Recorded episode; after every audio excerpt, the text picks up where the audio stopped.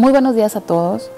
Yo soy la doctora Leonor Mireles, soy endocrinóloga de la ciudad de Monterrey, México, y tengo un mensaje muy importante que transmitirles en este tiempo de contingencia del COVID.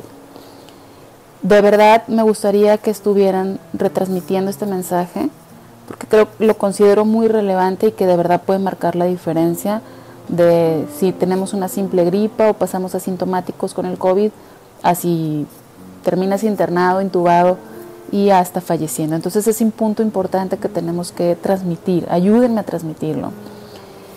Esto que les voy a platicar, he leído un sinfín de artículos al respecto, además de todo lo que ya he leído en el proceso de mi formación como endocrinóloga, y se los voy a, se los voy a tratar de transmitir de una forma muy sencilla, de tal forma que cualquiera pueda entenderlo y cualquiera pueda aplicarlo. Lo primero que tengo que explicarles es qué sucede con el paciente con diabetes y el paciente con obesidad, porque lo primero que llamó la atención es por qué los pacientes metabólicos más mal controlados son los que más están muriendo con el COVID, los que más están complicando. Entonces, de ahí surge esta duda de por qué, por qué estos pacientes, o sea, por qué no los VIH, por qué no los pacientes reumatológicos, por qué no los pacientes con tuberculosis, etcétera, etcétera. O sea, por qué el paciente con diabetes y el paciente con obesidad son los que se están muriendo con mayor frecuencia o los que se están complicando con mayor frecuencia. Y no es casualidad, esto ya está descrito y se los voy a platicar. El paciente con diabetes descontrolada y con obesidad está en un estado constante de inflamación. Es decir, si tú le mides parámetros de inflamación a estos pacientes, que se utilizan solamente para fines de investigación estos estudios, están inflamados, están en un estado constante de inflamación, aunque tú los ves como si nada, aunque no sientan nada, aunque no les duela nada, están inflamados. ¿De acuerdo? Y es una inflamación metabólica, ¿de acuerdo? Ahora, además de esto, su sistema de defensas no funciona al 100%. Varios de los pasos que se requieren para que nuestras defensas nos, nos puedan eliminar estos bichos y bacterias están alterados en el paciente con diabetes controlada y en el paciente con obesidad. De tal forma que tenemos un paciente inflamado, per se de base, y que no le funciona bien su sistema de defensas por el descontrol metabólico que tiene. ¿De acuerdo? Por otro lado, tenemos un virus, en este caso el COVID-19, que hace una inflamación exponencial, una tormenta de inflamación se le llama en nuestro organismo. Y además tiene receptores, es decir, tiene la capacidad de atacar a las células del sistema de defensas. Entonces, mata a las células de defensas en nuestro organismo. Similar al VIH, pero esto de una forma exponencial y rapidísima. ¿De acuerdo?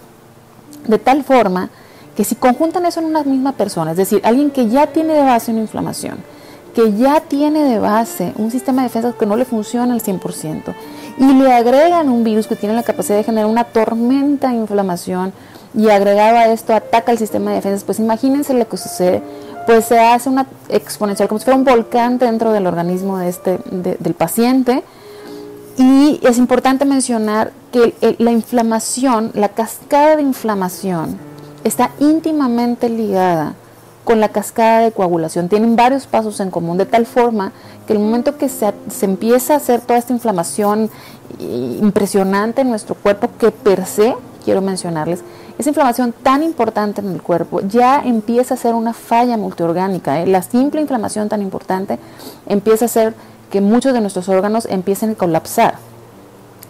Y si a eso le agregan que se estimula el sistema de coagulación, la cascada de coagulación, empiezan a hacer trombos por todos lados, de tal forma que esos microcoágulos y macrocoágulos empiezan a atascarse en los tejidos, de tal forma que no llega la sangre a los tejidos y por lo tanto el oxígeno tampoco a los tejidos y termina por culminar esa falla multiorgánica, o sea, no funciona ya ningún órgano y de ahí ya prácticamente no hay retorno y es cuando fallecen finalmente.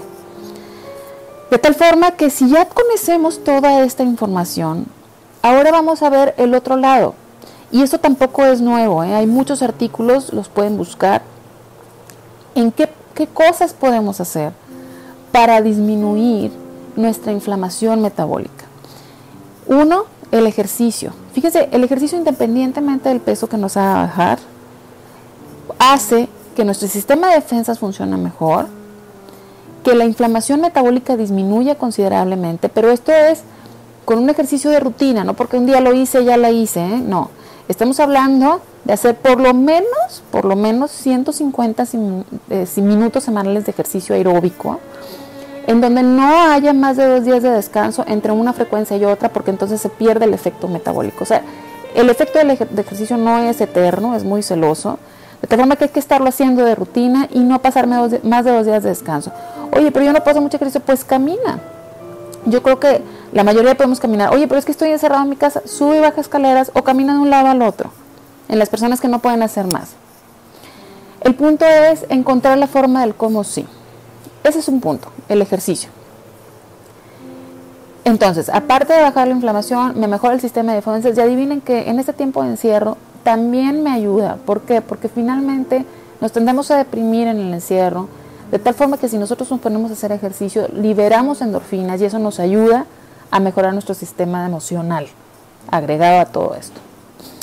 ¿Qué otra medida nos baja la inflamación? Una dieta del tipo mediterráneo, donde consumimos más pollo, pescado, menos carnes rojas, lácteos bajos en, grasas, eh, la dichosa copita de vino tinto, pero tampoco sin excesos, este, y verduras, muchas verduras, ensaladas, etcétera, ¿sí?